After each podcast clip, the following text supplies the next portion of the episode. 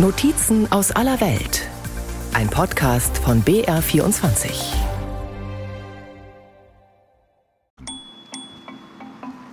Bevor man durch wunderschöne Landschaften radelt, durch Wälder und Wiesen, muss man erstmal ein kleines Stück durch die Stadt zurücklegen. Am Bahnhof Aachen-Rote Erde beginnt der Fennbahnradweg. In Sichtweite eines alten Backsteingebäudes informiert eine Tafel in vier Sprachen über die Strecke. Peter Büllmann aus Luzern und sein Bruder stehen davor, abfahrbereit. Seit 1987 gehen mein Bruder und ich jährlich auf eine Radtour und wir haben in einem Geschäft den Radführer gesehen und gesagt, ja, das könnte was sein. Die Brüder schwingen sich auf ihre Räder und lassen die Stadt schon bald hinter sich. Vor ihnen liegt ein asphaltierter, mehrere Meter breiter Weg.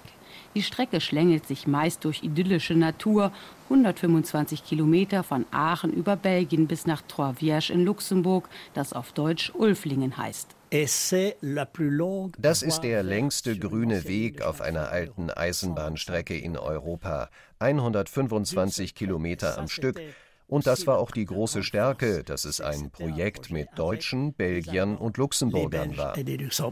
Erzählt Gilbert Perrin, der einer Vereinigung angehört, die sich für den Erhalt stillgelegter Bahntrassen einsetzt und dem die Entstehung des Fennbahnradweges maßgeblich zu verdanken ist.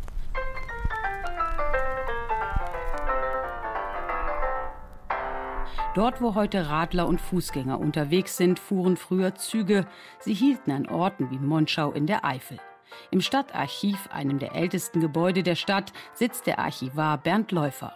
Am 15. Mai 1882 unterzeichnet der damalige König Wilhelm von Preußen ein äh, Gesetz, in dem er dann den Ausbau der Eisenbahnen festlegt. Und darunter findet sich dann auch die Eisenbahn die von Prüm über St. Vith, Monschau nach Aachen, Rote Erde geht. Damit ist im Grunde genommen diese Grundsteinlegung der Fennbahn. Die nahm 1889 ihren Betrieb auf.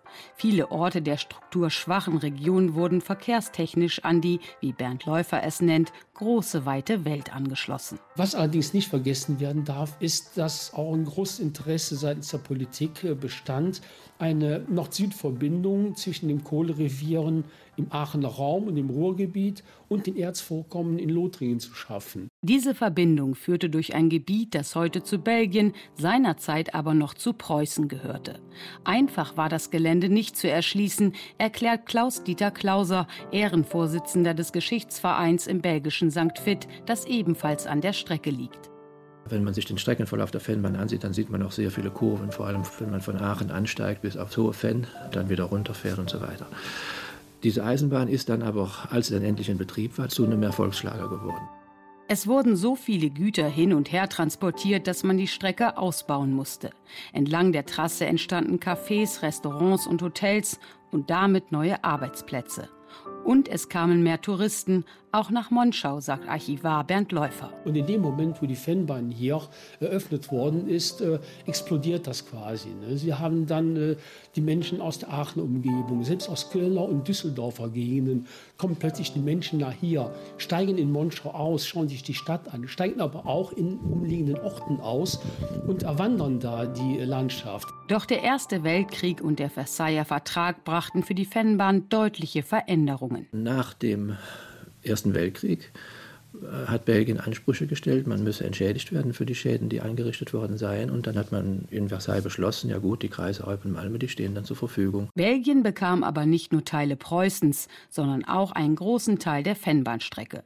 Züge mussten damit durch ein Drittland fahren, es wurden Zollgebühren fällig, die Strecke verlor an Attraktivität. Und nach dem Zweiten Weltkrieg wurde es nicht besser. Im Gegenteil, erklärt Klaus-Dieter Klauser. Die Ardennenoffensive hat der Bahn sozusagen den Rest gegeben. Viele Bauwerke waren zerstört, Tunnels, Brücken und so weiter. Äh, Strecken waren bombardiert worden. Äh, der Verkehr, der Güterverkehr ist nach und nach auf LKWs umgestiegen und äh, Personenverkehr ist Anfang der 50er Jahre auf Busse umgestiegen, sodass die Eisenbahn eigentlich keine Zukunft mehr hatte. Ende der 1980er Jahre war Schluss mit dem kommerziellen Betrieb. Auf einem Teilstück im deutschsprachigen Teil Ostbelgiens fuhren aber auch danach noch Züge, Sonderzüge mit Touristen. Allerdings währte auch das nicht lange. Anfang der 2000er rollte der letzte Zug über die Fennbahn, was Holger David aus Monschau bedauert. Er engagierte sich in einem Verein, kümmerte sich mit um die Instandhaltung der Bahntrasse, brachte das alte Bahnhofsgebäude auf Vordermann. Wenn Sie sehen, wie sowas von jetzt auf gleich kaputt geht, wo Sie jahrelang ihre Freizeit mit investiert haben, und äh, das schmerzt dann doch schon. Neue Ideen für die alte Zugstrecke ließen nicht lange auf sich warten. Es entstand der Plan, daraus einen Rad- und Wanderweg zu machen, ein Projekt von Deutschland, Belgien und Luxemburg, für das viele Fragen geklärt und unterschiedliche Vorschriften in den Ländern beachtet werden mussten, trotz eines vereinten Europas. Am Ende aber, sagt Gilbert Perrin, setzte sich der Wille aller durch, etwas gemeinsam zu erreichen. Il y avait une volonté de trouver des solutions. On les a trouvées puisque la Fennbahn existe. Donc euh, voilà. Womit Holger David, der sich einst so stark für die Eisenbahn eingesetzt hatte, auch gut leben kann. Ich persönlich finde den Radweg schon als Fortschritt, sage ich mal, für den ganzen Tourismus hier. Ähm, sonntags, wenn schönes Wetter ist, kann man sich als Fußgänger nicht auf den Radweg trauen, muss man einfach sagen. Aber ich glaube, es ist schon für alle eine sehr große Bereicherung geworden. Er ist auch schön zu fahren, auch sehr sehenswert. Auf 125 Kilometern radelt man durch Wälder und Felder, über die Höhen der Eifel, durch Heidelandschaft und durch das Naturschutzgebiet Hohe Fenn, das größte Hochmoor Europas, das der ehemaligen Bahnstrecke seinen Namen gab, und durch das beschauliche Tal des Flusses Ur. Man kommt an Viadukten vorbei oder fährt darüber, vorbei auch an einer Burgruine und einem Kloster.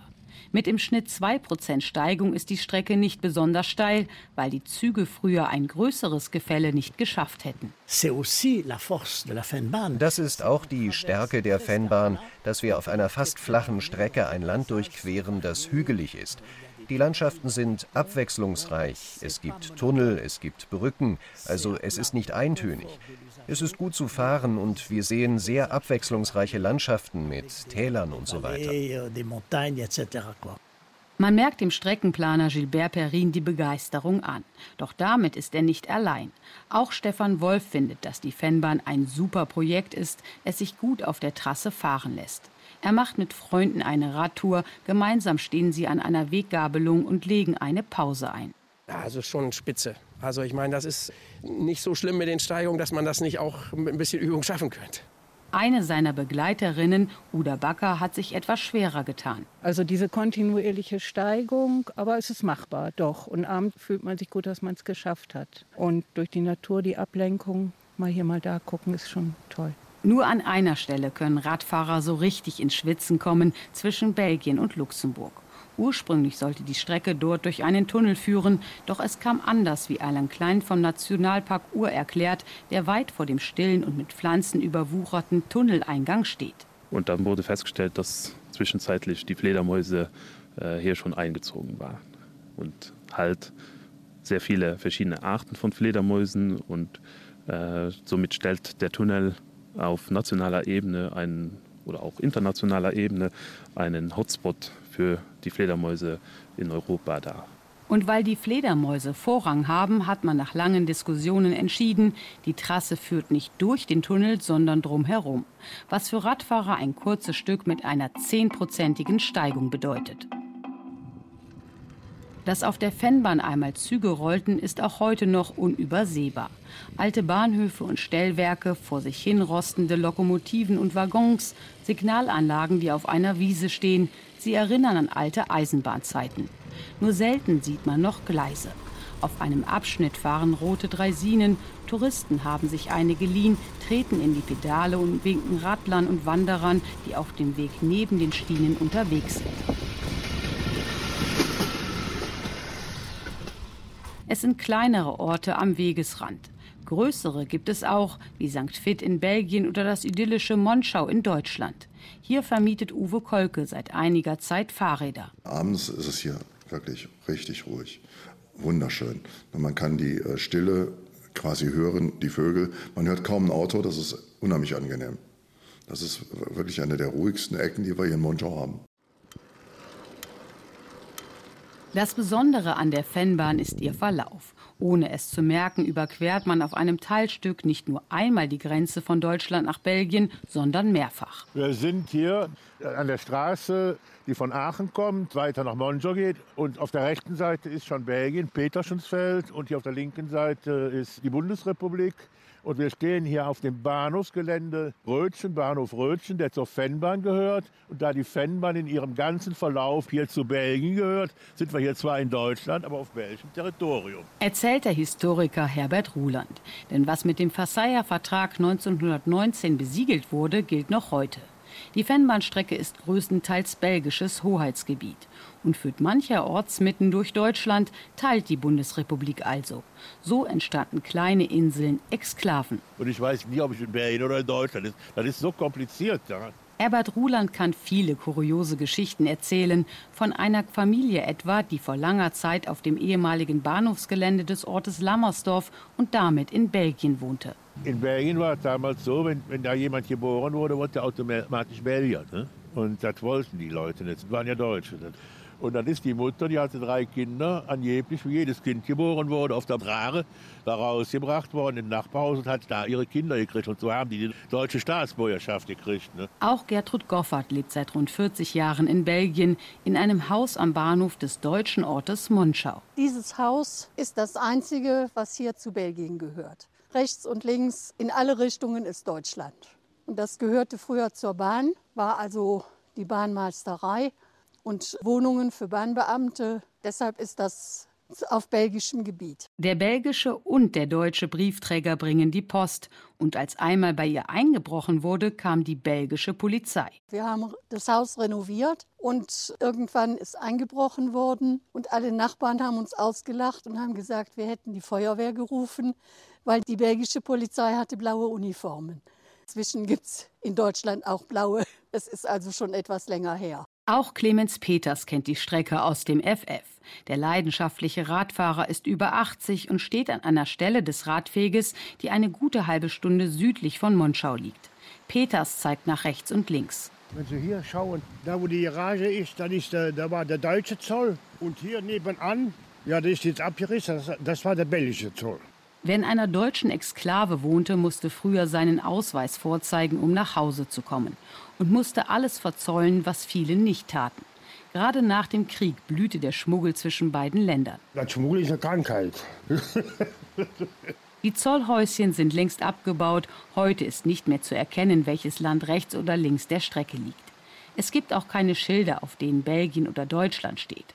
Trotzdem kann es im Alltag ab und an zu Problemen kommen. Wie ja. einmal gefahren, da kam einer mit dem Roller da, da, hat, da rufe ich die deutsche Polizei nach. Ah, nee, dann müssen die belgische Polizei, da ist ein belgisches Hoheitsgebiet.